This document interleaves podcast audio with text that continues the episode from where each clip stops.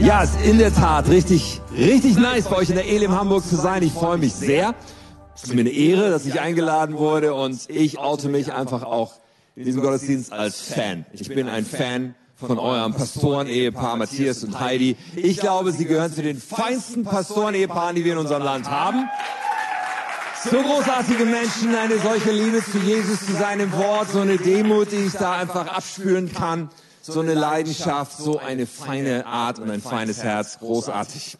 Danke, dass ihr mich eingeladen habt und ich starte immer ganz gerne, wenn ich irgendwo anders bin, mit meiner mit meiner besten Seite sozusagen, mit meiner Family. Ihr habt ja gerade schon gehört von meinen Töchtern, aber ich dachte, ich bringe euch auch ein Bild mit. Hier ist meine Frau Katja auch neben mir zu sehen, aber unsere Große, die Marie, hat geheiratet in diesem Jahr. Den Morgen, wir sind also jetzt größer als Familie geworden. Ich habe noch einen Sohn dazu gewonnen. Und äh, ja, mit diesem wunderbaren Menschen darf ich mein Leben teilen. Also, eine herzliche Grüße aus Wunsdorf und Schaumburg. Wir als Keinen 20 sind an zwei Standorten aktiv und ich freue mich immer, wenn ich hier ins schöne Hamburg kommen darf, zu euch. Ja, beziehungsweise, was für ein nices Wortspiel und was noch viel besser ist, ist das Thema Beziehung und darüber zu sprechen und ja, man hat mir das Thema gegeben, sprich du doch bitte über Sexualität. Ich dachte, yes, come on, das ist mal so ganz sachter, zarter, lockerer Einstieg. Mit Koffein angereichert. Wir werden das heute richtig äh, genießen miteinander, das Thema Sexualität. Und in der Tat, meine Predigt heißt göttlicher Sex. Göttlicher Sex, weil wir wollen uns mit dem Platin-Standard heute beschäftigen, nicht mit irgendeiner abgeschwächten Version. Ich kann schon mal spoilern. Ich möchte dich heute ermutigen, dich nicht mit weniger zufrieden zu geben als diesem Platin-Standard, als das Beste, was es gibt auf dem Gebiet göttlicher Sex. Man könnte ja meinen, heute im Jahr 2021, wir wissen über Sex schon alles, oder? Ich meine, man hat ja geschichtlich so verschiedene Phasen gehabt, wo Sex auch sehr tabuisiert war. Aber inzwischen ist Sex ja sowas von nicht nur liberalisiert, so sexuelle Befreiung ist ja schon Jahrzehnte her und jetzt sind wir alle ganz furchtbar frei. Fragezeichen. Aber jedenfalls, Sex ist allgegenwärtig. Sex sells. Wir haben in allen möglichen Lebensbereichen eine starke Sexualisierung, erleben das Thema an jeder Ecke. Mehr scheint immer noch besser zu sein. Nun, wir erleben auch, dass Kinder, Grundschüler und so weiter mit ein paar Klicks schon bei Hardcore-Pornografie landen und in der Gesellschaft scheint das niemand so furchtbar schlimm zu finden. Also es ist wirklich ein allgegenwärtiges Thema. Sex erscheint dabei, ich weiß nicht, wie ihr das wahrnehmt, als etwas hauptsächlich körperliches. So, in der Schule wird Sex behandelt, im Biologieunterricht. Ja, das alleine ist schon interessant, weil Biologie, da dreht sich um Anatomie und Körperfunktionen und solche Dinge. Und da verorten wir auch irgendwie die Sexualität. Alles, was es braucht, ist Lust. Und wenn dann mehrere Personen zusammen sind, zwei meistens, ähm, und alle sind einverstanden, dann los geht's. Mehr braucht es nicht, oder? Erfüllte Sexualität? Wir brauchen nur Lust dafür, so könnte man meinen. Wir wollen natürlich heute entdecken, ob es nicht doch noch mehr geht. Und ich glaube tatsächlich, es geht um so viel mehr als das, was heute oft suggeriert wird. Und ich will auch sagen, bei dieser Predigt heute geht es nicht um Moral. Überhaupt nicht. Es geht nicht um, das darfst du, das darfst du nicht, gut und schlecht und bla und so. Nein, ich glaube, dass das gar kein so hilfreicher Zugang zu dem Thema ist. Ja, oft wird das Christen und Kirche ja so unterstellt und wir haben uns wahrscheinlich als Kirche in der Geschichte nicht immer mit Ruhm bekleckert, was das Thema angeht. Aber eigentlich ist es gar nicht so hilfreich, sich dem Thema zu nähern über Gebote und Verbote. Sondern das, was viel, viel entscheidender ist, ist, dass wir verstehen, worum geht es eigentlich dabei? Was, was passiert eigentlich in uns in Bezug auf die Sexualität? Und damit werden wir uns heute befassen das tiefer zu verstehen. Und unbestreitbar bei aller sexuellen Freiheit, die wir haben und dass das so sehr thematisiert ist an so vielen Stellen, ist das Thema auch verbunden mit viel Not und viel Zerbruch und vielen Schwierigkeiten, mit Missbrauch, mit Scham, mit äh, Abstumpfung. Und die Frage, wie kann man gesund mit diesem Thema umgehen, ist eine enorm wichtige Frage, weil Sexualität nun mal jeden Menschen betrifft in irgendeiner Art und Weise. So der Startpunkt für mich heute soll eigentlich die Frage sein, die zentrale Frage, wer hat's erfunden? Ja, im Gegensatz zu Ricola Schweizer Kräuterzug waren es nicht die Schweizer, sondern Gott hat's erfunden. Tatsächlich unser Schöpfer, der Himmel und Erde gemacht hat, der alles Leben geschaffen hat, Pflanzen geschaffen hat, Tiere geschaffen hat, Menschen geschaffen hat, hat auch die Sexualität erfunden. Und bevor ich mit uns bete, will ich noch eine Bibelstelle mit uns lesen. Und diese Bibelstelle wird uns gleich zeigen, dass als Gott den Menschen geschaffen hatte und als er dann über Sexualität des Menschen gesprochen hat, dass er darüber ganz anders spricht, als bei Tieren, wo es um seid fruchtbar und vermehrt euch geht. Bei Menschen lesen wir das so. 1. Mose 2, Vers 18. Gott der Herr sagte, es ist nicht gut, dass der Mensch allein ist. Ich will ihm einen, jemand zur Seite stellen, der zu ihm passt. Und dann schafft er zu Mensch Nummer eins, Mensch Nummer zwei und dann heißt es, da rief dieser, der Mensch, endlich gibt's jemand wie mich. Sie wurde aus einem Teil von mir gemacht. Wir gehören zusammen. So dieses Paar, diese Menschen begegnen sich. Wunderbar, wir gehören zusammen. Jetzt kommt das Entscheidende im nächsten Vers. Da heißt es darum, und jetzt kommentiert ja Gott, die Rede des Menschen ist vorbei, Gott sagt jetzt etwas, er gibt uns einen Hintergrund, er sagt, darum verlässt ein Mann seine Eltern und verbindet sich so eng mit seiner Frau, dass die beiden eins sind mit Leib und Seele. Eins sind mit Leib und Seele. Der Mann und die Frau waren nackt. Sie schämten sich aber nicht. Ich möchte beten mit uns. Himmlischer Vater, unser Schöpfer, unser liebender Gott, ich bete, dass du heute sprichst. Ich habe nichts zu sagen, wenn du nicht redest, aber ich glaube, dass du nur darauf wartest, dass wir unser Herz dir aufmachen und dass du uns begegnen kannst. Und ich bete, dass das geschieht. Ich bete, dass jeder Einzelne, der diese Worte jetzt hört, jede Person merkt, ja, du meinst uns, du liebst jede einzelne Person und willst in unserem Leben deine Sicht hineinlegen. Und ich bete, dass das geschieht, dass wir geprägt werden von deiner Sichtweise, unser Leben aufblüht und heil wird in Jesu Namen. Amen. Ihr seht hier vorne, habe ich eine kleine Dekoration stehen, eine Kerze, ein Feuer. Feuer ist was Wunderbares, finde ich. Also Feuer, ich meine, es ist Licht, es ist Wärme, man kann Energie erzeugen mit Feuer, so. Es ist irgendwie Gemütlichkeit, oder? So eine Kerze im Herbst oder sowas. Klasse, so ein Feuer. Aber wir wissen alle über Feuer auch, äh, ich meine, schön, dass wir Menschen geschafft haben, uns das nutzbar zu machen, unterscheidet uns vom Tier, dass wir das Feuer beherrschen, aber wir wissen auch um die Zerstörungskraft von Feuer. Man kann sich bei Feuer verbrennen. Und auch so ein Haus ist schnell mal abgebrannt, wenn ein Feuer ausbricht, oder? Vielleicht hat das schon mal jemand erlebt. Ich erinnere mich, in meiner Kindheit habe ich gerne mit Feuer gespielt und rumgefüchelt, so wie viele kleine äh, Kinder und kleine Jungs das wahrscheinlich gerne machen. So in der Grundschulalterzeit, keine Ahnung, zweite, dritte Klasse oder so, äh, haben wir Jungs, wenn wir zusammen waren, nachmittags oft den größten Blödsinn gemacht. Und wir haben auch natürlich gefüchelt mit Feuer. Und bei unserem Nachbarn auf dem Grundstück der direkt neben uns, uns wohnte, da stand so eine Hütte, so eine gemauerte Gartenhütte. Und die war ganz muffig und modrig. Das war früher mal so eine Art Partyhütte gewesen, so. Da konnte man, war noch so ein Tresen drin und ein Kühlschrank, aber alles war so leicht schimmelig und muffig. Aber wir sind da manchmal rein, haben da drin gespielt und dann haben wir so gedacht, ey, in diesem Kühlschrank, da kann man ja auch gut mal ein kleines Feuer anzünden. Da haben wir alles unter Kontrolle, denn Feuer braucht Sauerstoff. Man muss den Kühlschrank nur zumachen und dann erstirbt das Feuer und super. Also Gesagt, getan, kleines Feuerchen im Kühlschrank angezündet von dieser muffigen Hütte.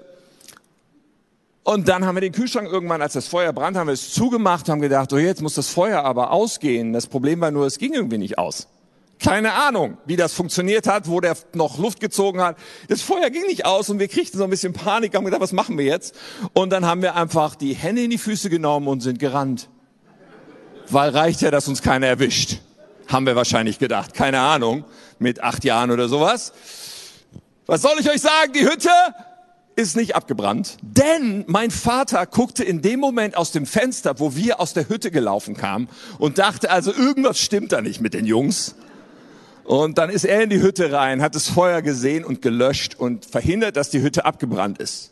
Feuer ist gefährlich, oder? Oder kann ganz schön viel Zerstörung anrichten. So und deswegen ist es eine gute Idee, wenn wir uns bei Feuer auch einen Gedanken machen über das Thema Schutz. Ich habe mal hier so für diejenigen, die schon ein bisschen nervös werden, dass hier so ein offenes Feuer auf der Bühne steht. Ich dachte, ich bringe mal so ein Glas mit. Dann können wir das Feuer reintun und dann ist es geschützt, weißt du, dann kann die Kerze nicht so schnell umfallen. Da ist ein Schutz da für dieses Feuer und auch wenn du in deinem Wohnzimmer ein Feuer haben willst, wahrscheinlich wirst du nicht einfach auf dem Laminatboden ein bisschen Holz zusammensuchen und ein Feuer anzünden, oder? Sondern Feuer im Wohnzimmer, das ist dann eine gute Idee, wenn du einen Kamin besitzt und das geschützt anzünden kannst, das Feuer. Also Feuer braucht Schutz, dann ist es was Wunderschönes, was Warmes und so weiter und so fort. Und ihr ahnt es schon, ich finde es ein super Vergleich für die Sexualität. Gott hat sie erfunden. Gott hat sie geschaffen als etwas Wunderschönes, was Leidenschaftliches, etwas Berauschendes, etwas, was unglaubliche Bindekraft zwischen zwei Menschen entfalten kann. Eine faszinierende, tolle Sache. Gott ist der Erfinder. Er ist nicht sexfeindlich. Er ist nicht spaßbefreit. Es ist für Gott kein Problem, dass wir in der Kirche über Sex reden, weil wir sollten in der Kirche über alles reden, was unser Leben betrifft. So Gott ist absolut dafür, aber Sexualität bei aller Schönheit hat auch eine Seite, die das Potenzial zur Zerstörung hat. Es gibt auch die Möglichkeit von Zerbruch. Und bei allem, was wir heute verstehen wollen, wollen wir auch verstehen, dass Gott es geschaffen hat, aber auch sich etwas zum Thema Schutz überlegt hat und dass all das zusammengehört und so wichtig ist. So, wenn wir also in die Bibel schauen, wir haben das gerade getan, dann finden wir die Beschreibung von Sexualität bei Menschen nicht so nach dem Motto, na ja, ihr müsst ja auch irgendwie die Arterhaltung sichern, also Kinder auf die Welt bringen und das war's. Nein, nein, das, was Gott als Absicht beschreibt bei Sexualität von Menschen ist, sie sollen eins sein mit Leib und Seele. Mit Leib und Seele. Also wir merken schon, das geht nicht nur um was Körperliches, es geht auch um die Seele. Und wenn wir die Sexualität anschauen, uns fragen, wie geht erfüllte Sexualität, merken wir, wenn es nur auf das Körperliche und wenn es nur auf Lust gebaut ist, ist es ziemlich wackelig. Da kann es schnell zum Einsturz geraten. Da kann es schnell passieren, dass Verletzung, das Zerbruch, das Abstumpfung geschieht, weil unsere Seele immer involviert ist. Die Seele ist beteiligt. Nun, was ist eigentlich die Seele? Ja, wir haben einen Körper, das können wir alle irgendwie noch fassen und greifen, aber was ist die Seele? Nun, die Seele ist eigentlich der Kern unseres Seins. Wenn wir über die Seele sprechen, können wir verschiedene Stichworte reden. Die Seele ist, ist der Sitz unserer Persönlichkeit. Es ist da, wo unsere Identität geformt ist. Wer bin ich eigentlich? Seele, da kommen unsere Emotionen her, unsere Gefühle, aber auch Gedanken, unser Wille, auch Erinnerungen, selbst solche, die wir gerne loswerden und nicht mehr gelöscht bekommen, unser Unterbewusstsein, all das sind Dinge, die verbunden sind mit unserer Seele und ganz wichtig, unsere Seele ist der Teil von uns, der unsterblich ist. Unser Körper ist sterblich. Wir alle werden eines Tages sterben und in einem Grab verwesen oder verbrannt werden, wie auch immer. Aber unsere Seele ist unsterblich. Sie lebt ewig. So, unsere Seele ist der Kern unseres Seins und um göttlichen Sex zu verstehen, um überhaupt unser Leben richtig zu verstehen, ist es so wichtig zu verstehen, was ist da los mit unserer Seele, die ja so beteiligt ist. Viele Menschen haben wenig Zugang zu Teilen von dem, was unsere Seele ist. In der Medizin ist es, ist es nichts Neues, dass Körper und Seele miteinander interagieren dass es bei Erkrankungen auch solche gibt, die als psychosomatische Erkrankungen bezeichnet werden. Also eine Ursache nicht im körperlichen Bereich haben eigentlich, sondern in dem seelischen, in dem psychischen Bereich. Körper und Seele sind beide beteiligt, auch wenn es um Sexualität geht. Ja, und wir können äh, das tun, was so viele Menschen heute tun, und es für etwas rein körperliches halten und die Seele ignorieren. Aber das ändert nichts daran, dass die Seele einen sehr entscheidenden Teil spielt und beteiligt ist und, und aktiv ist wenn es um Sexualität geht.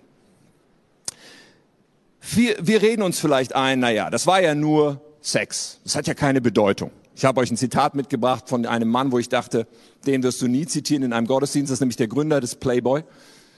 Hugh Hefner hat gesagt, Sex ohne Liebe ist besser als gar kein Sex. Und ich bin der Überzeugung, dass das eine Lüge ist.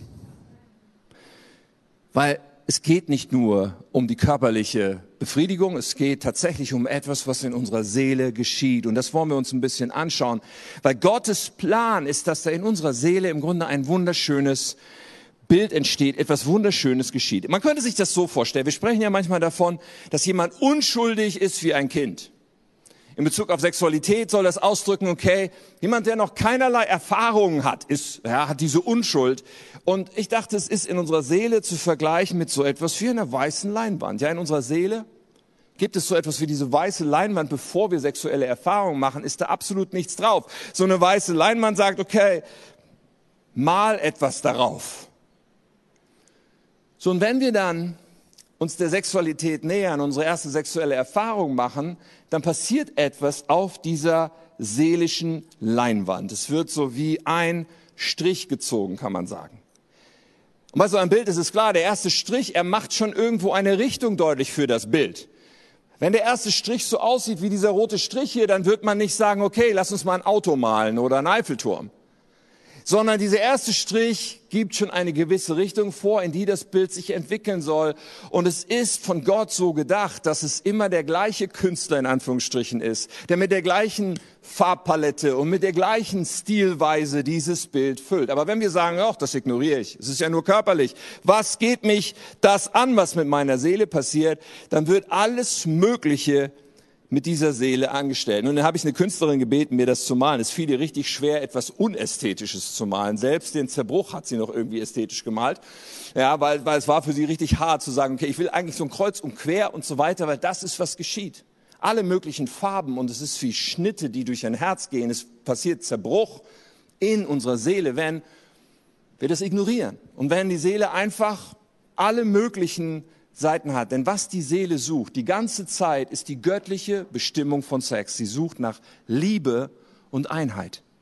Die Seele sucht nach Liebe und Einheit. Das, das ist, was eigentlich angelegt ist. Sie werden eins mit Leib und Seele. Die Seele sucht genau nach dem.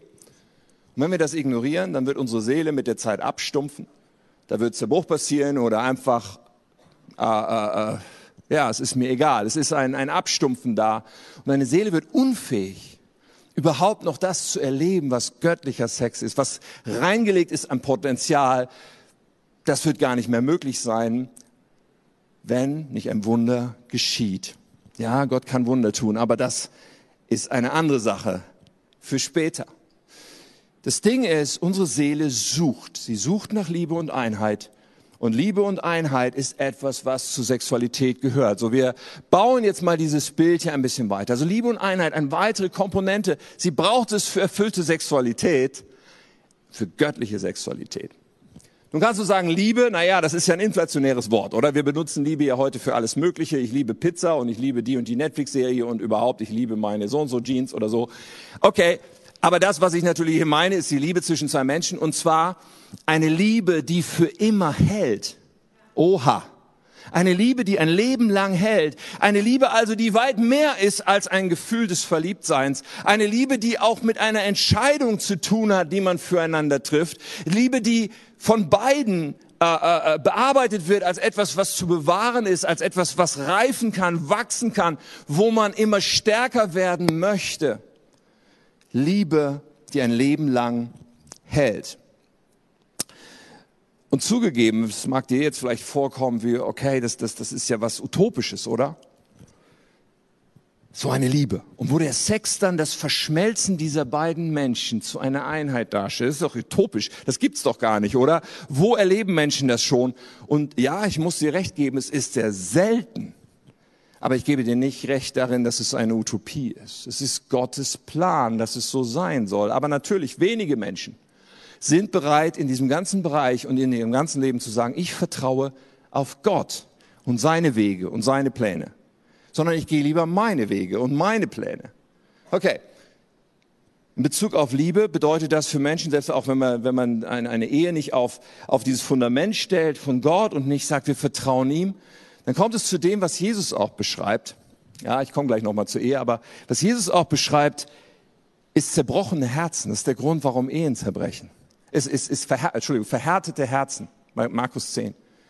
Harte Herzen, wo Gott nicht mehr rankommt und es nicht mehr schafft, das mit uns zu entwickeln, was er eigentlich will.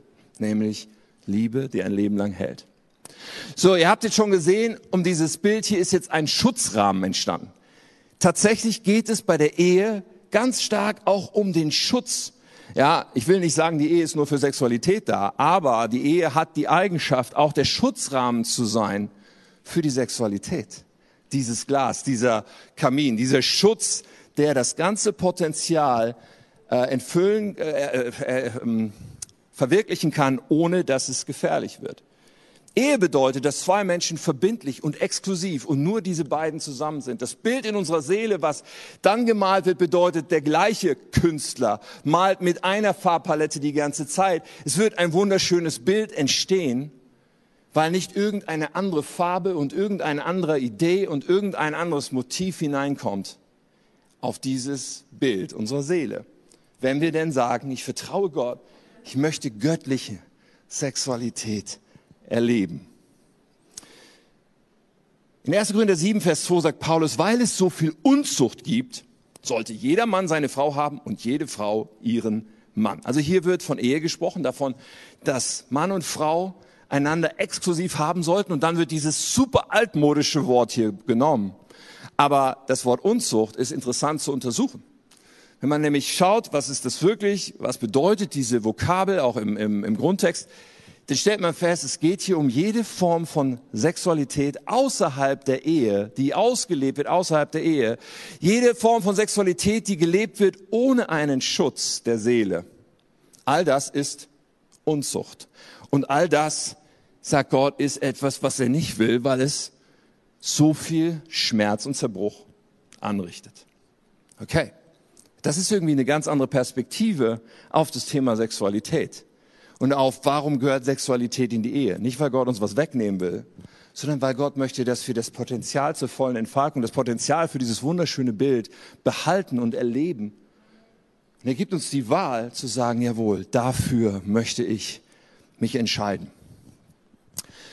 Okay, es geht um diesen Schutz. Einheit und Liebe ein Leben lang ohne Zerbruch zu erleben, ohne Angst zu haben davor, dass mit dieser Leinwand in der Seele etwas Schreckliches passiert. Aber es fehlt noch etwas in diesem Bild. Unser Bild, was wir hier entwickeln miteinander, braucht noch eine weitere Komponente. Und diese Komponente ist, heutzutage fast vergessen, aber Sexualität tatsächlich hat auch das Potenzial, Leben zu schaffen. Das ist jetzt da unten in der Mitte hinzugekommen. Ja, durch die Vereinigung von Mann und Frau können tatsächlich Kinder gezeugt werden. Nur falls du das noch nicht, nein. Natürlich wissen wir das alle. Aber wir haben schon fast so getan, als würde das gar nicht so richtig miteinander zu tun zu haben, oder? Aber Gott hat es so angelegt, dass in dieser Sexualität, wo es um Liebe und Einheit geht, wo die Seele beteiligt ist, wo zwei Menschen, die in einem verbindlichen Bund miteinander stehen, exklusiv sich vereinigen, dass da neues Leben entstehen soll. Jetzt denken wir den Gedanken mal weiter. Für jedes Kind, was geboren wird und was aufwächst, hat Gott geplant, dass es aufwächst in einer Atmosphäre von Liebe und Einheit. In einer Atmosphäre, wo die Eltern eine Bindungskraft miteinander genießen, die sie immer wieder zueinander zieht und immer wieder sagt, hey, wir gehören als Einheit zusammen. Das ist der Gedanke Gottes. Also das Leben entsteht und dass Kinder aufwachsen in dieser Atmosphäre. Nun haben wir das heute ziemlich gründlich getrennt. Wir haben getrennt Liebe und Sexualität. Wir haben getrennt Sexualität und Ehe. Und wir haben Ehe getrennt von Liebe. Und weil wir das als altmodisch erklären und sagen, das hat ja alles nichts miteinander zu tun, sind wir unglaublich frei. Oder? Fakt ist, dass es unglaublich viel Zerbruch gibt und eigentlich findet das niemand so super. Es findet niemand so super, dass unfassbar viele Beziehungen und Familien zerbrechen und dass Kinder so oft darunter leiden. Es findet, glaube ich, niemand super, dass es unzählige ungewollte Schwangerschaften gibt und Alleinerziehende, die alleine die ganze Last tragen müssen, einen Menschen für das Leben vorzubereiten. Es findet, glaube ich, niemand super, dass es unfassbar viele Abtreibungen gibt. Und die Traumata, die Menschen erleben aufgrund von Trennung, wer findet das schon super? Ich sage übrigens all das hier nicht, um mit dem Finger zu zeigen. Wenn du sagst, hey, ich habe Zerbruch erlebt, dann hast du mein volles Mitgefühl. Und so sollte Kirche auch sein, dass wir einander tragen und an die Seite von Menschen kommen, die durch Zerbruch gehen. Es ist überhaupt nicht meine Message, irgendjemanden da zu verurteilen oder irgendwie, ja, sondern das, was ich versuche rüberzubringen ist, wie ist das Herz Gottes eigentlich? Was hatte Gott eigentlich geplant? Weil dann wissen wir auch, wo er wiederherstellen will, wo er eigentlich mit uns hin will. Geplant war nicht, dass Dinge zerbrechen. Geplant war nicht, dass dieser ganze Schmerz da ist, der gesellschaftlich so weit verbreitet ist und den wir alle irgendwo erleben, bei uns selbst oder in unserem Umfeld. Nun, Gott wünscht sich einen Schutzraum, in dem Leben ist, in dem Liebe ist, in dem Einheit ist und in dem neues Leben aufwachsen kann, in einer Atmosphäre, die für Gesundheit und einen gesunden Start ins Leben sorgen kann. Es ist übrigens faszinierend, sich auch damit sozusagen soziologisch auseinanderzusetzen und geschichtlich auseinanderzusetzen und Gesellschaften durch die Geschichte zu untersuchen. Es gibt Gesellschaften und Völker, da ist die monogame Ehe das Leitbild. Bei uns historisch auch, inzwischen kaum noch. Aber die monogame Ehe, ein Paar, was immer zusammen bleibt und da wachsen Kinder auf. Aber es gibt auch Gesellschaften, die haben dieses Modell nie umarmt. Und wenn man das untersucht, stellt man fest, dass Gesellschaften, die die monogame Ehe als Leitbild haben, sich über die Geschichte immer wesentlich besser entwickelt haben, wesentlich stärker entwickelt haben als Gesellschaften, wo das nicht der Fall ist. Und es liegt eigentlich auch auf der Hand, wenn wir drüber nachdenken. Denn da, wo monogame Ehe das Leitbild ist und wo Kinder aufwachsen in einer stabilen Familie, ja, da kann Segen weitergegeben werden von einer Generation zur nächsten. Da kann Wohlstand weitergegeben werden von einer Generation zur nächsten. Da sind ganz andere Voraussetzungen dafür, dass eine Generation auf den Schultern der nächsten Generation stehen kann und weiterkommen kann. Aber wir sind dabei, das alles zu dekonstruieren und auseinanderzubauen und halten uns für unglaublich schlau und frei, wenn wir das tun. Aber Gott hatte diesen Gedanken. Er möchte, dass das alles zusammengehört und das neues Leben auch in diesem Schutz aufwächst. So einen Platz haben wir noch frei in unserem Bild, um göttliche Sexualität zu verstehen. Und dieser Platz ist für das Stichwort Identität. Identität. Also eine von Gott geprägte Identität gehört hier rein zu göttlichem Sex. Sprich die Frage, wer bin ich eigentlich? Auch die Frage, was ist nicht nur mein Selbstbild, sondern auch mein Selbstwert, meine Selbstannahme, wenn ich in den Spiegel schaue, auch körperlich und so weiter, kann ich das annehmen, was ich da sehe? All diese Fragen haben mit Identität zu tun. Es ist also eine Frage auch unserer Seele. Aber was damit auch zu tun hat, ist, okay, mein, mein, mein Geschlecht, welches Geschlecht habe ich? Welche sexuelle Orientierung habe ich? Äh, welche sexuellen Vorlieben habe ich? All diese Fragen haben da irgendwie mit zu tun. Und jetzt kommen wir zu einer absolut wichtigen Knackpunktfrage. Ich hoffe, dass du die mitnimmst, weil es so, so entscheidend ist, wie wir die beantworten. Die Frage ist, wer darf denn unsere Identität definieren? Wer darf denn bestimmen, wer ich bin? Wer darf denn bestimmen, was ich fühle und was richtig und was falsch ist und was meine sexuelle Orientierung ist, meine sexuellen Vorlieben? Wer darf bestimmen? Wer darf definieren? In unserer Zeit würden die meisten Menschen vermutlich antworten, na ja, jeder selbst, oder? Das darf doch jeder für sich selber entscheiden. Wie er leben will, oh, wie er sexuelle Orientierung äh, sieht, wie, äh, das darf jeder selber entscheiden. Und in der Tat, es darf jeder selber entscheiden. Wir kommen da gleich zu. Nur Moment mal eben. Wir berühren dabei eine zentrale Frage des christlichen Glaubens. Denn was macht den christlichen Glauben aus? Was lässt uns überhaupt Christ sein? Es ist ja nicht, dass wir Mitglied einer Kirche sind, noch nicht mal so einer großartigen Kirche wie der Elim in Hamburg, macht dich per se schon zu einem Christ. Sondern Christsein hat mit Christus zu tun. Jesus Christus, der uns eine doppelte Einladung gibt. Zwei Dinge will Jesus für uns sein. Und du bekommst das eine nicht ohne das andere. Jesus will unser Retter sein und unser Herr. Unser Retter bedeutet, Jesus ist gekommen auf diese Welt als Mensch und hat sich geopfert für eine Schuld, die nicht seine war, sondern unsere. Es gibt Dinge, die uns von Gott trennen. Allein die Tatsache, dass wir sagen, ich bin mein eigener Herr, ich mach's auf meine Weise, ist etwas, was einen tiefen Graben zwischen uns und Gott bewirkt hat. Und Jesus sagt, ich möchte dich von deiner Schuld befreien. Ich schenke dir Gnade. Ich schenke dir Wiederherstellung der Beziehung mit Gott, wenn du dieses Geschenk annimmst. Jesus der Retter, aber damit einhergeht, untrennbar, die andere Seite, dass Jesus sagt, und ich lade dich ein, mich zu deinem Herrn zu machen. Weil ich bin dein Schöpfer, ich weiß sowieso, wie das Leben am besten funktioniert. So, aber Jesus sagt, machst du mich zu deinem Herrn. Und das Spannende ist, wir haben die freie Entscheidung, in der Tat. Toleranz ist eine Idee, die wir als Gesellschaft haben, weil wir christliche Wurzeln haben. Nur Gesellschaften, in denen die Wurzeln christlich sind, haben einen hohen Wert als Toleranz. Andere Gesellschaften sind meistens wesentlich weniger tolerant, wenn wir genau hinschauen. Ja, wenn uns also als Christen manchmal Intoleranz vorgeworfen wird, dann liegt ja ein Missverständnis vor. Nein, Gott selber sagt, äh, ich zwing mich dir nicht auf. Du musst nicht mit mir leben. Du kannst bei dieser Entscheidung bleiben, für dich alleine dein Leben zu leben und zu sagen, ich definiere alles selbst. Du kannst es tun. Aber du hast auch eine Alternative. Du kannst mich auch einladen, dein Retter und Herr zu sein. Und du kannst auch sagen, Jesus, du darfst definieren. Ich meine, er ist unser Schöpfer. Als er uns geschaffen hat, hat er alles an uns geschaffen. Und er hat schon definiert. Die Frage ist nur, lassen wir das zu? Auch da, wo es vielleicht eine Kluft gibt zwischen dem, wie wir das definieren würden und wie er uns zeigt, dass er das definieren will. Aber es ist eine so entscheidende Frage. Wer darf unsere Identität definieren? Und zu göttlicher Sexualität gehört auch das hinzu, dass wir sagen, Gott, Jesus Christus, ich gebe dir die Erlaubnis, mir deine Sicht zu geben, mich mit deiner Sicht zu prägen, meine ganze Identität. Wow. Okay. Wir haben uns also jetzt ein Bild hier zusammengebaut, was uns die Elemente liefert, die zu göttlicher Sexualität gehören, zu einem erfüll einer erfüllten Sexualität, wie Gott sie sich gedacht hat. Und ja, da sind Körper und Seele beteiligt, ganz wichtig zu verstehen. Ja, da gibt es Lust, aber es gibt neben Lust noch so viel mehr. Es gibt das Potenzial, dass Leben geschaffen wird. Es ist Liebe und Einheit, die zwischen zwei Menschen ausgedrückt wird. Es ist eine von Gott geprägte Identität, die da hineinkommt. Und alles ist umgeben von einem Schutzrahmen. Gott sagt, die Ehe ist der Rahmen, in dem das passieren soll, damit nur das Schöne, nur das leidenschaftlich Wunderbare passiert und nicht das Zerstörerische. Nun, so weit, so gut.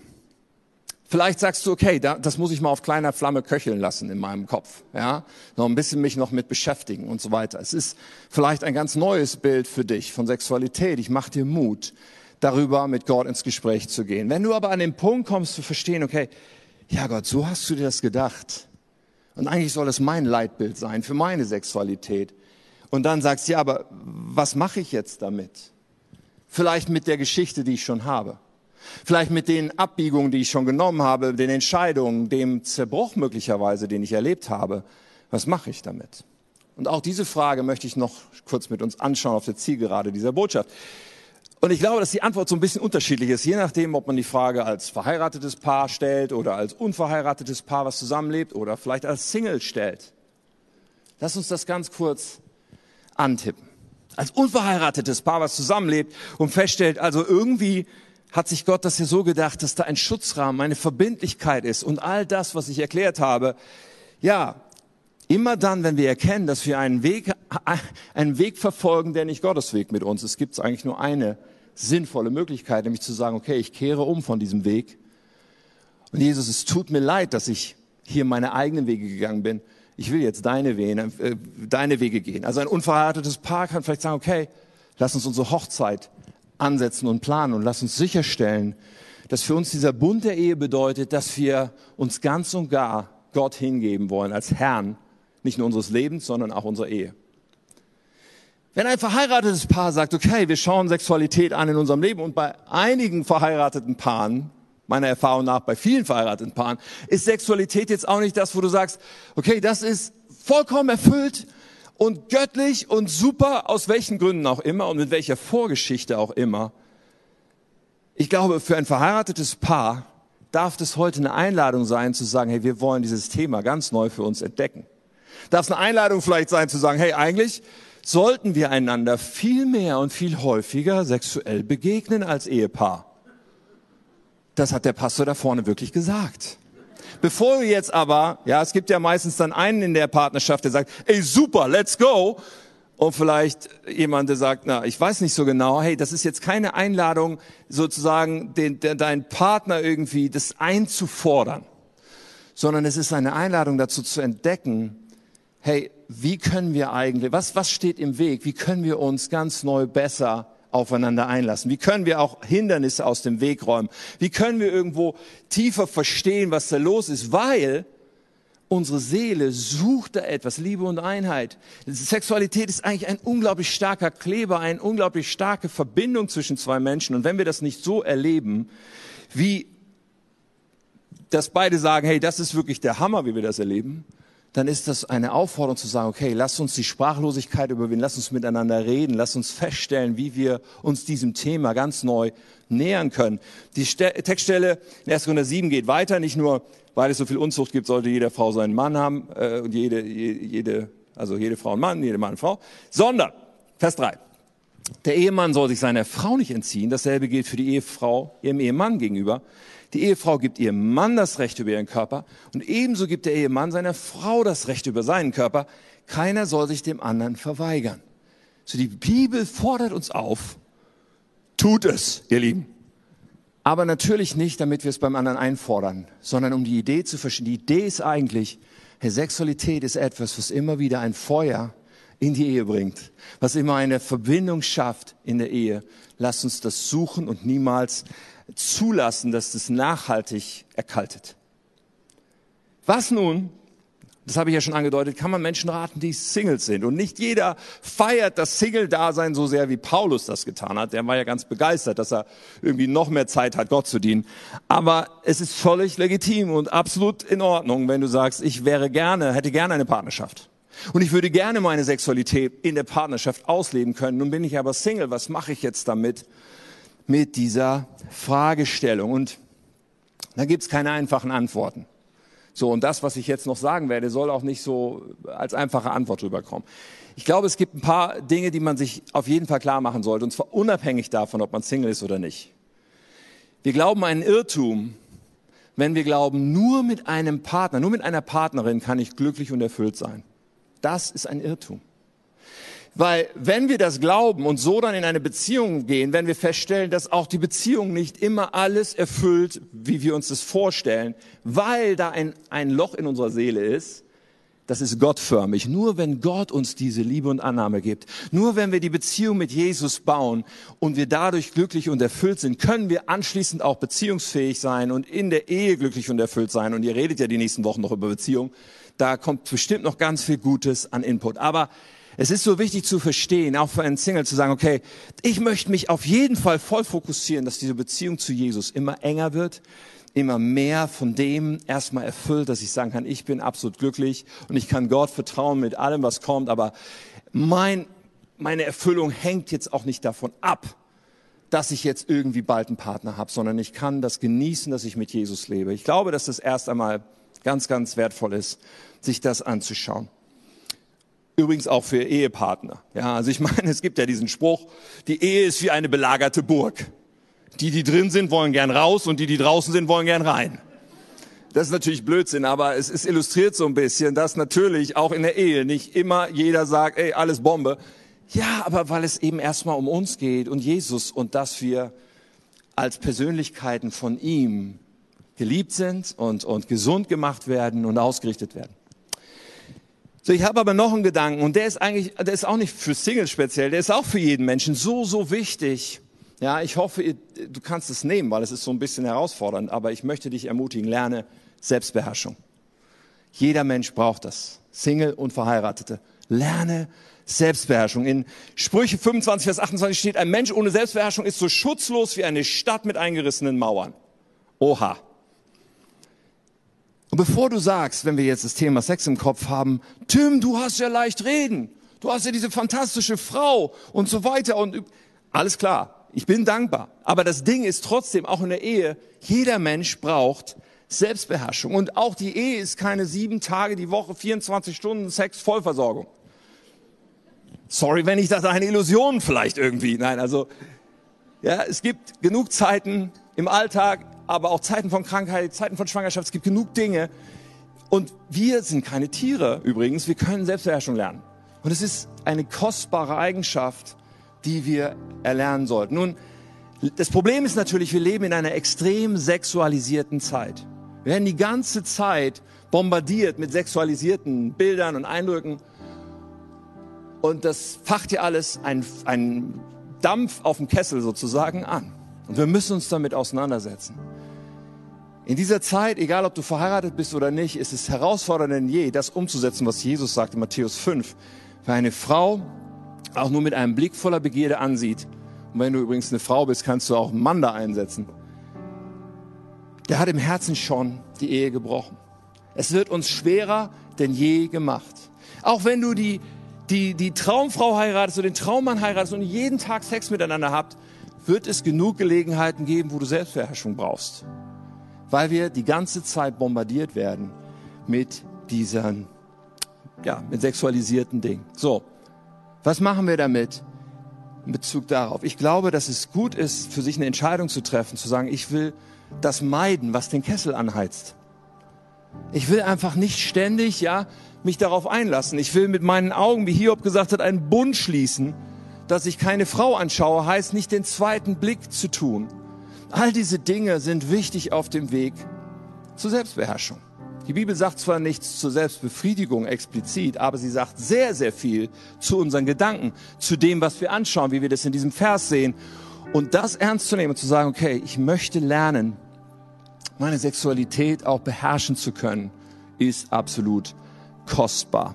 Denn es braucht für erfüllte Sexualität, braucht es Exklusivität. Es braucht nicht virtuell noch andere, die irgendwie auf der Bettkante sitzen. Es braucht Reinheit. Und mir ist völlig bewusst, wie groß dieses Thema ist, wie groß auch das Thema Pornografie ist, wie viele auch in einem Raum wie diesen gebunden sind an Pornografie. Und wie ich schon vorhin kurz sagte, was mich wirklich verstört in unserer Gesellschaft ist, dass es auch kleinen Kindern so leicht ist, aus Neugier darüber zu stolpern. Und ja, da ist diese, diese absolute Faszination, die verständlich ist. Da ist die ganze Chemie im Kopf, die das auslöst, wenn man solche Bilder anschaut. Da sind, äh, äh, ist dieser Rausch der Bilder und all das ist verknüpft mit seelenlosem Fake-Sex. Das wird so richtig konditioniert in uns. Und der Weg in die Freiheit ist nicht einfach, denn es hat höchstes Suchtpotenzial. Und so viele Christen sagen, ich wünsche mir Freiheit, aber es ist so schwer. Ja, stimmt. Es ist klebrig und es ist schwer. Es ist oft nichts, wo du einmal betest und dann ist alles gut. Aber ich mache dir Mut, diesen Kampf trotzdem zu kämpfen und diesen Weg auf jeden Fall anzutreten. So, nun kann ich heute nicht eine ganze Predigt über Pornografie halten, aber ich kann dir noch zwei Internetseiten als Tipp geben, denn uh, Free Indeed auf der einen Seite und Return sind großartige Angebote. Bei Indeed, da kannst du Kurse oder kannst du ein, ein Online-Begleitprogramm starten, was wirklich brillant ist. Und daneben mache ich dir einfach Mut, dass du anfängst, Rechenschaft zu leben. Eine Person zu finden, wo du sagst, ich möchte dir gerne etwas bekennen, weil ich möchte gerne kämpfen und frei werden.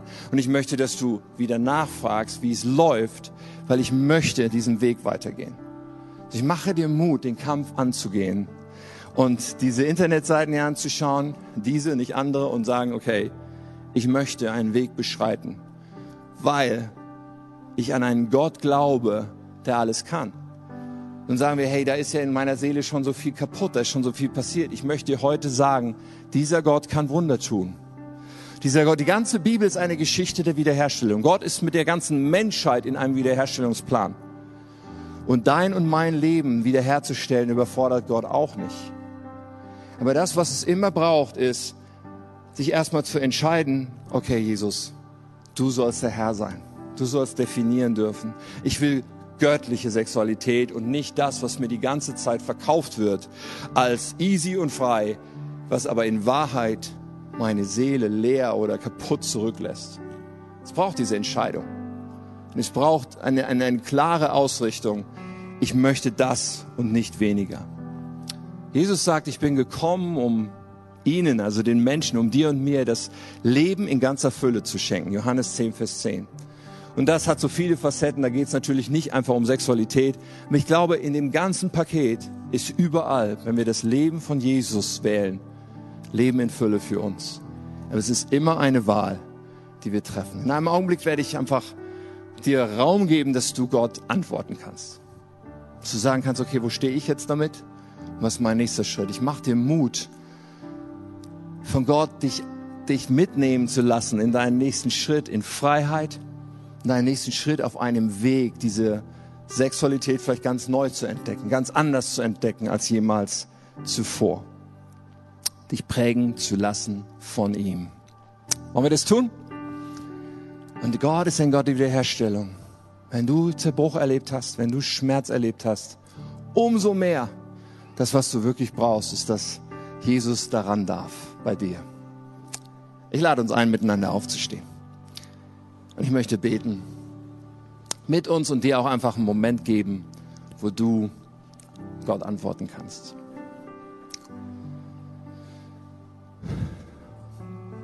Herr, du bist hier. Heiliger Geist, du bist uns ganz nah. Du bist unser Schöpfer. Du hast uns gemacht. Dass dieser Planet in dem Zustand ist, in dem er ist, ist, ist dem geschuldet, dass wir unseren eigenen Weg gehen wollen. Dass die Menschheit sich von dir abgewendet hat, dass wir so oft sagen, ich weiß es besser. Aber Herr, jetzt stehen wir vor dir und wollen dir sagen, Jesus Christus, wir bekennen, dass du es besser weißt. Und Jesus Christus, wir wollen uns von dir prägen lassen. Wir wollen, dass unser ganzes Verständnis von uns selbst, von dir, von diesem Leben, von unserer Sexualität, von allem, von dir geprägt ist, Gott. Beten, Herr, dass du dieses Bild ganz neu prägen darfst. Heiliger Geist, tu dein Werk, tu dein Werk da, wo Menschen Verletzungen, Zerbruch erlebt haben, vielleicht selbst verschuldet, vielleicht unverschuldet, aber ich bete, dass du hineinkommst in jede Situation und deinen Weg der Wiederherstellung mit uns gehst. Menschen berührst, die Seele von uns berührst und Hoffnung entfachst.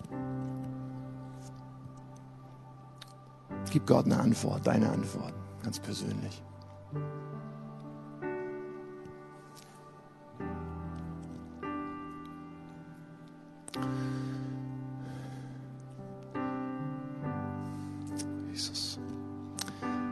Dann möchte ich einfach noch ganz grundlegend dich fragen, ob du Jesus kennst. Ich habe darüber gesprochen, was uns zum Christen macht. Das, was wirklich entscheidend ist, ist diese persönliche Beziehung mit Jesus. Und die startet, wo wir sagen, Jesus, sei du mein Retter und sei du mein Herr. Gott möchte dir alles wegnehmen, was dich von ihm trennt. Dafür ist er Mensch geworden, ist gestorben am Kreuz. Aber Jesus wartet auch auf die Entscheidung, die wir treffen müssen. Jesus, ich will dir gehören. Ich will dir mein ganzes Leben anvertrauen. So, ich möchte dich ermutigen zu einem ganz persönlichen Moment mit Gott. Jesus streckt dir schon seine Hand entgegen. So, die Frage ist, wirst du deine Hand ihm entgegenstrecken und einschlagen? Wirst du sagen, Jesus, ab heute sollst du der Herr sein in meinem Leben. Ab heute will ich dir gehören. Und dann möchte ich gerne ein Gebet beten mit all denen, die sagen, das bin ich heute. Zum ersten Mal oder ganz neu. Ich gebe dir mein ganzes Leben. So in diesem persönlichen Moment mit Gott frage ich dich jetzt, ist es für dich dran? Willst du heute sagen, Jesus, ich will dir mein ganzes Leben anvertrauen? Dann streck mal deine Hand aus zu ihm nach oben. Heb mal kurz deine Hand, so als würdest du einschlagen in, in, in die rettende Hand von oben. Dann darfst du deine Hand auch wieder rübernehmen. Es ist eine ganze Reihe Hände schon oben. Du darfst immer noch deine Hand heben und sagen, jetzt bin ich heute. Ich will Jesus mein ganzes Leben anvertrauen. So gut. So gut. Ich werde jetzt ein Gebet formulieren. Das ist dazu gedacht, dass du dir diese Worte leist. Und weißt du, wenn du das mit deinem Herzen füllst, ist es für Jesus das Gebet, was er heute unbedingt erhören will. Wo er dir heute begegnen will. So, wir beten es zusammen. Ich lade alle anderen ein, auch mitzubeten zur Ermutigung. Für die Menschen, für die das heute dieser entscheidende Schritt ist. Lass uns beten zusammen. Lieber Jesus, Lieber Jesus, ich komme jetzt zu dir, ich komme jetzt zu dir, weil ich dir mein ganzes Leben anvertrauen will. weil ich dir mein ganzes Leben anvertrauen will. Vergib mir meine Schuld. Vergib mir meine Schuld. Räum alles weg, was mich von Gott trennt. Räum alles weg, was mich von Gott trennt. Und gib mir deinen Heiligen Geist. Gib mir deinen Heiligen Geist. Von heute an Von heute an will ich mit dir leben. möchte ich mit dir leben. Danke, dass du mich so sehr liebst. Danke, dass du mich so sehr liebst. Danke, dass ich jetzt dein Kind sein darf. Danke, dass ich dein Kind sein darf. Danke, dass du mich heilst Danke, dass du mich heilst und wiederherstellst. und wiederherstellst. Ich gehöre dir Ich gehöre dir heute heute und in Ewigkeit. und in Ewigkeit. Amen. Amen. Amen. Lass uns mal einen großen Amen. Applaus geben. Ja. So gut.